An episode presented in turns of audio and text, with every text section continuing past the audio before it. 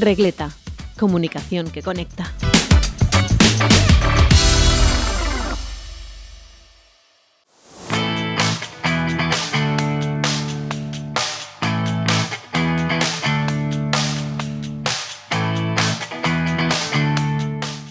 Buenas a todos y bienvenidos a un nuevo episodio de Recleta, Comunicación que Conecta. Incluso cuando te tomas unas pequeñas vacaciones de la tecnología, sabemos que la tecnología no se toma un descanso de nosotros. Por esta razón, hoy vamos a traer como invitado a José Hernández, eh, CEO de Dos Veces Marketing y también presidente de la Federación Nacional de Digitalización y Blockchain.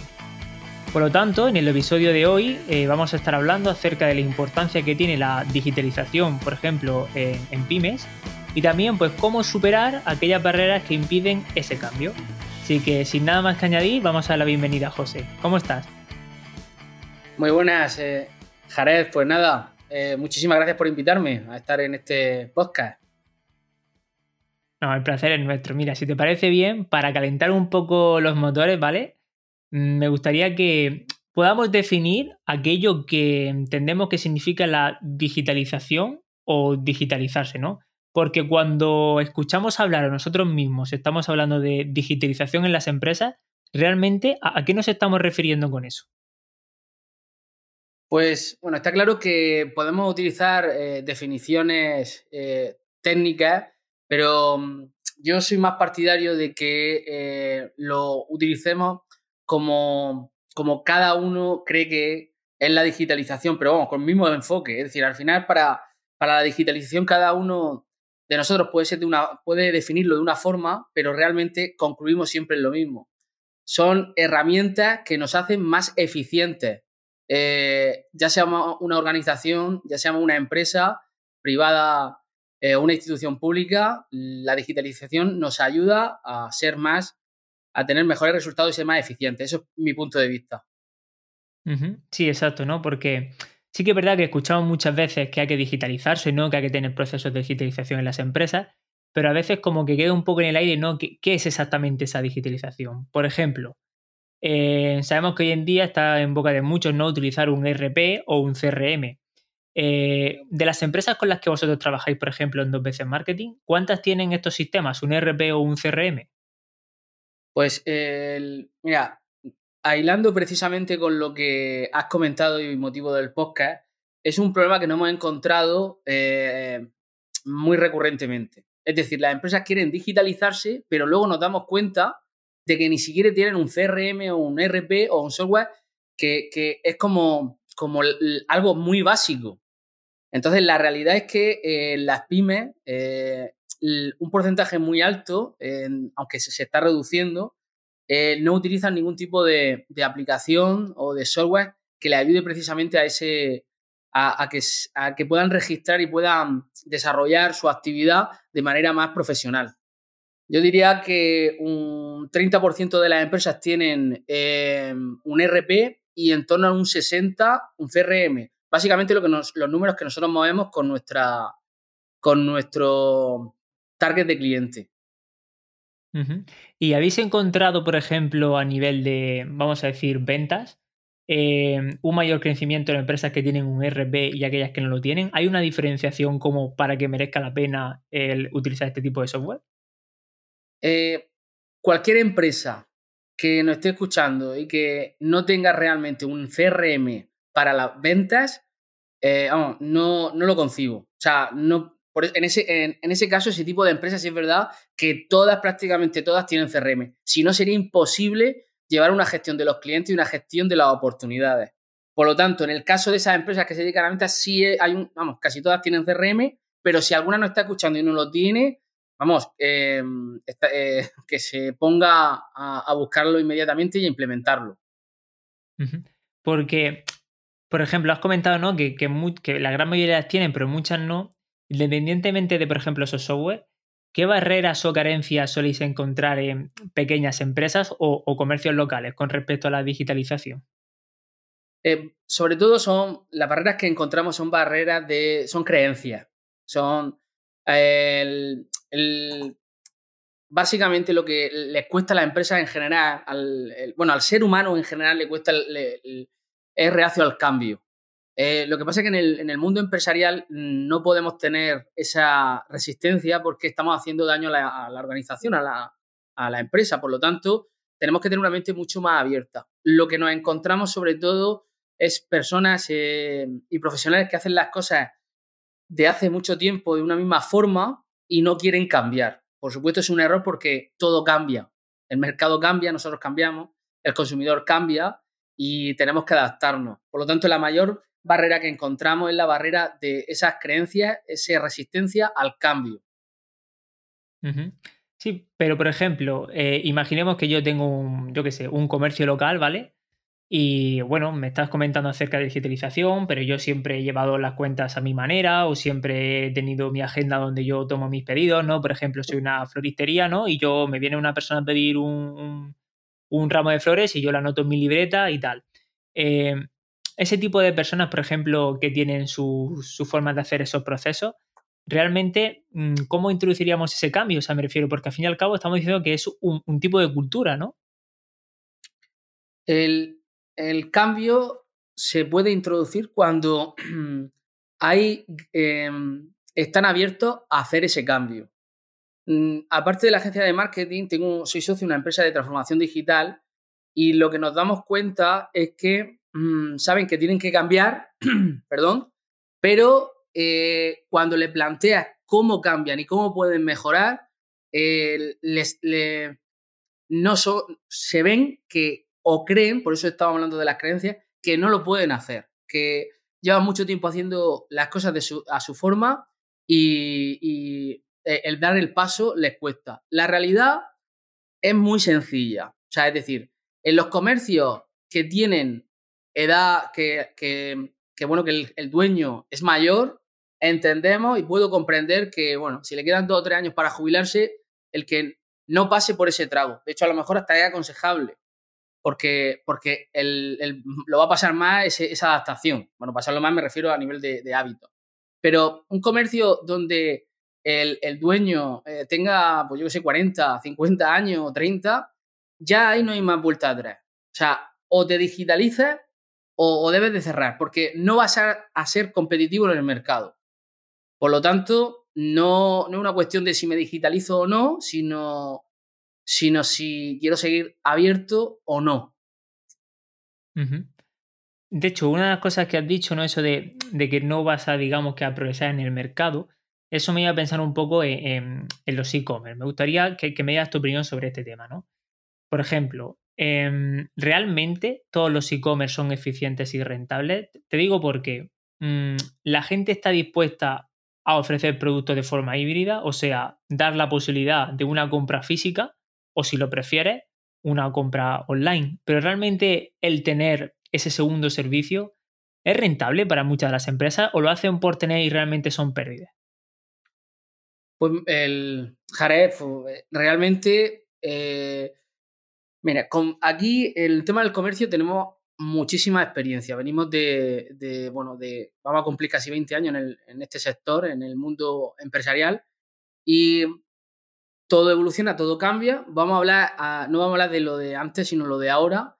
los e-commerce eh, de las tiendas son un servicio que tienen que ofrecer, que tienen que dar, porque su usuario, su cliente, que es lo importante y es donde tenemos que poner siempre el foco y el centro de todo, le tienes que dar la opción de que pueda comprar en tienda, que te lo pueda reservar online y recoger en tienda o que lo pueda comprar en la tienda online y mandárselo a su casa. Eso tienes que hacerlo. Igual como limpiamos los cristales de nuestros escaparate. Por lo cual, eh, sea o no sea rentable, que yo personalmente, aunque sea un servicio seguro que es, porque al final eh, se refleja la cuenta de resultados, lo tienes que tener. Otra cosa es que como comercio tú quieras tener una línea de negocio muy potente en el e-com, o sea, en la venta online. Eso requiere una inversión y, una estrategia donde la mayoría de comercios no pueden llegar, ni por presupuesto, ni incluso porque puedan ser rentables, eh, aunque se posicionen. Por lo cual, dos tipos de comercio. Un comercio local que tiene que dar un servicio a, a su cliente de forma local necesita e-commerce y los que quieran tener una visión más competitiva y vender a nivel nacional tendrán que hacer estrategias mucho más elaboradas, mucho más costosas y con más riesgo. Sí, sí, realmente yo estoy a favor de los e-commerce, ¿no? Pero me gusta poner un poco, digamos, ejemplos, ¿no? Eh, de personas que se encontrarían con, este caso, ¿no? Partiendo del ejemplo que habíamos dicho de la floristería, al fin y al cabo, hoy en día mm, tienes que comprar un ramo de flores, lo necesitas ya, no tienes tiempo. Yo, por ejemplo, que tengo una niña pequeña, yo no tengo tiempo de cogerla, vestirla, irme a la floristería, ver las flores, directamente en internet, busco eh, tienda de flores online, ¿no? Veo el ramo, me gusta este, me lo pido, me lo traen a mi casa y tengo mi ramo de flores sin haber tenido que moverme porque no podía en ese momento, ¿no? Al fin y al cabo, una empresa que me dé este servicio o no, al fin y al cabo cambia la imagen y perspectiva que tengo yo sobre ella, ¿no? Entonces, como estamos hablando, ¿no?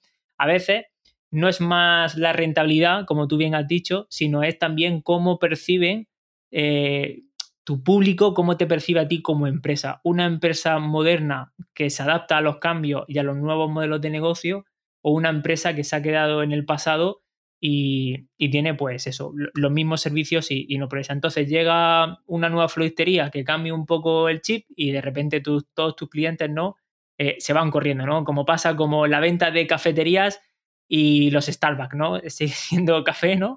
Pero te lo venden de forma diferente y parece que es un producto totalmente nuevo. ¿Qué piensas con respecto a eso? Sí, sí es que lo, has, definido y el ejemplo de la floristería es un ejemplo, un, ejemplo mm, muy práctico porque no es un producto que consumamos de manera recurrente como puede ser, yo que sé, otro tipo de tienda o comercios que puede ser a lo mejor de ropa donde hay más fidelización por lo cual, lo que tú vas a hacer como usuario es poner floristería en tu pueblo, para ver, para, primero para saber si hay alguna. Por eso es tan importante tener presencia, eh, no solamente en redes, sino tenerla también eh, online y, en Google. Y, cuando la encuentras, porque no la conocías, si te da el servicio la posibilidad de, cubrir esa necesidad que tú tienes, que acabas de transmitir, que es quiero comprar eh, un, ramo de flores para mi mujer y no quiero ir a la tienda ni, ni porque no puedo, no, o, no me viene bien, eh, solo los que tengan esa opción podrán vender, los que no, no. Por lo tanto, está fuera del mercado si no lo tienes.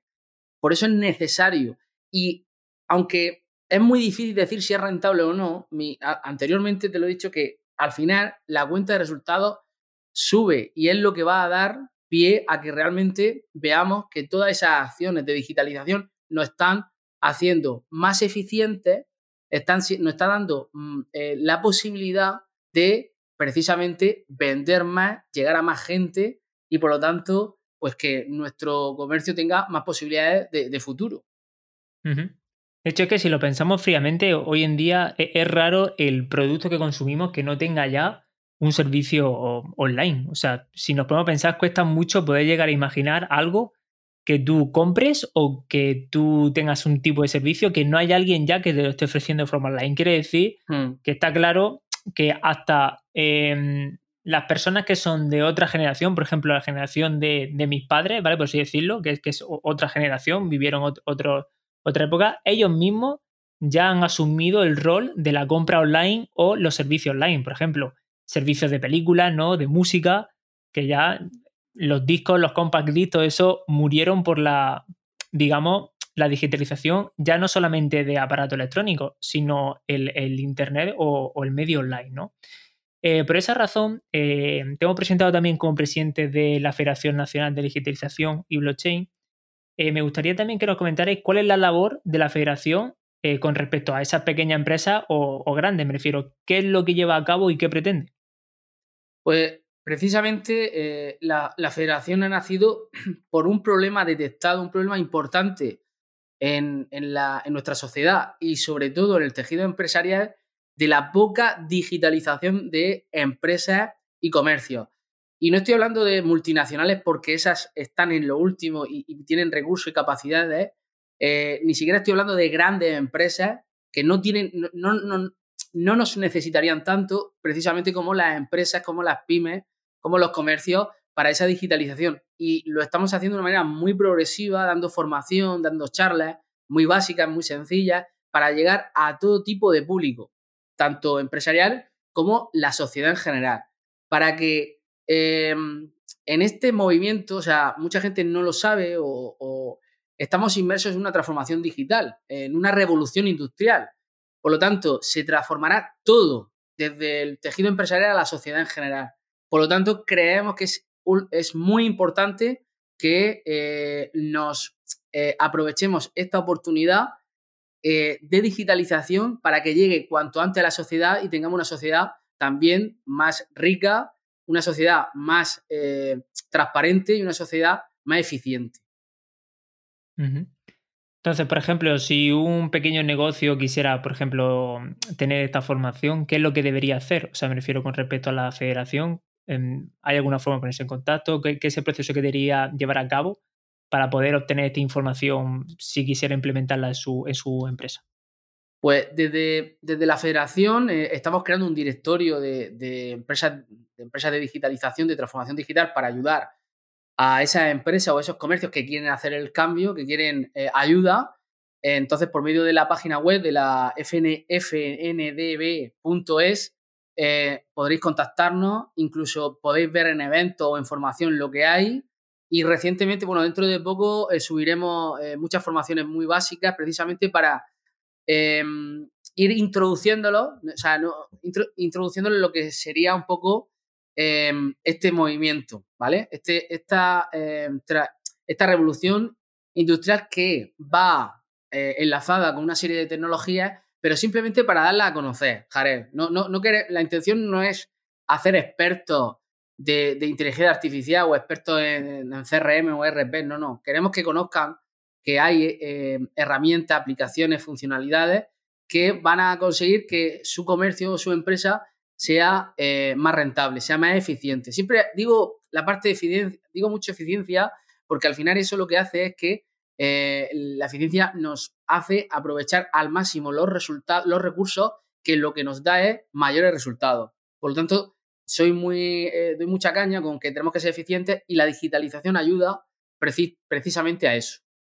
De hecho, eh, por ejemplo, nosotros que nos dedicamos al mundo del marketing, eh, yo no me imagino trabajar hoy en día sin un software de, gestión de proyectos, porque al fin y al cabo es, lo que nos ayuda, por ejemplo, las agencias a determinar, primeramente, la eficiencia que tú como trabajador estás teniendo, porque puedes imputar los tiempos que dedicas a cada tarea o cada proyecto. Luego, segmentar tu trabajo por proyectos y por clientes para también determinar, eh, digamos, eh, el progreso que está teniendo ese cliente con respecto contigo o incluso tener el control de la factura, el control de las vacaciones de los trabajadores. O sea, a fin y al cabo, tantas herramientas en un solo software, por así decirlo, que yo hoy en día me dicen que tengo que, por ejemplo, firmar los papeles estos de registro de laboral, como que ha sido el trabajo, como se hacía antiguamente. Digo yo, ¿e-, ¿esto qué es? Hemos vuelto a la edad de, eh, de las cuevas, ¿no? En plan, e, es, es, llega un momento que cuando tú lo incorporas dentro de tu metodología de trabajo, se convierte en algo tan eh, primario, tan básico, ¿no? Que como tú has dicho antes, eh, no concibes ya algo sin, sin, sin, esa herramienta, ¿no? Al fin y al cabo es, es parte del progreso. Y José, para terminar, me gustaría que le dieras, pues, el consejo que, que a ti te apetezca o que tengas ganas de decir a los oyentes que, que nos están escuchando. Pues el consejo es muy, muy sencillo. El, si nos están escuchando, eh, bueno, esto va dirigido sobre todo a, empresas, eh, autónomos, empresarios que tengan comercio o que, o que eh, sean algún directivo de alguna organización o institución, la mente la tenemos que tener abierta y tenemos que tener en cuenta que el mercado está en continua evolución. Por lo tanto, nuestra organización tiene que estar en continua evolución. Tenemos que no solamente tener la mente abierta, sino eh, centrarnos en que el cliente es el centro de todo. Por lo tanto, el cliente al final es la sociedad. La sociedad también evoluciona y solicita y pide una serie de servicios, una serie de calidades que nosotros tenemos que dárselas. Por lo cual, la digitalización nos ayuda precisamente a todo eso. Y además tenemos que tener empresas rentables, empresas para ello eficientes. Por lo tanto, no hay más que si eres un empresario o eres un comerciante y quieres más beneficio, que para eso montamos una empresa, montamos un comercio, pues no hay otra que aprovechar la oportunidad de esta digitalización y ser más competitivo. De hecho, voy a citar a Bill Gates, ¿no? Que dijo que las grandes oportunidades nacen de haber sabido aprovechar las pequeñas, ¿no? al fin y al cabo es un poco lo que hemos estado hablando. Así que, José, nos despedimos ya y bueno, muchas gracias por haber participado con nosotros en este episodio. Eh, ha sido todo un placer. Nada, a ti cuando me necesites ya sabes que solo tienes que, que decírmelo. Muchas gracias.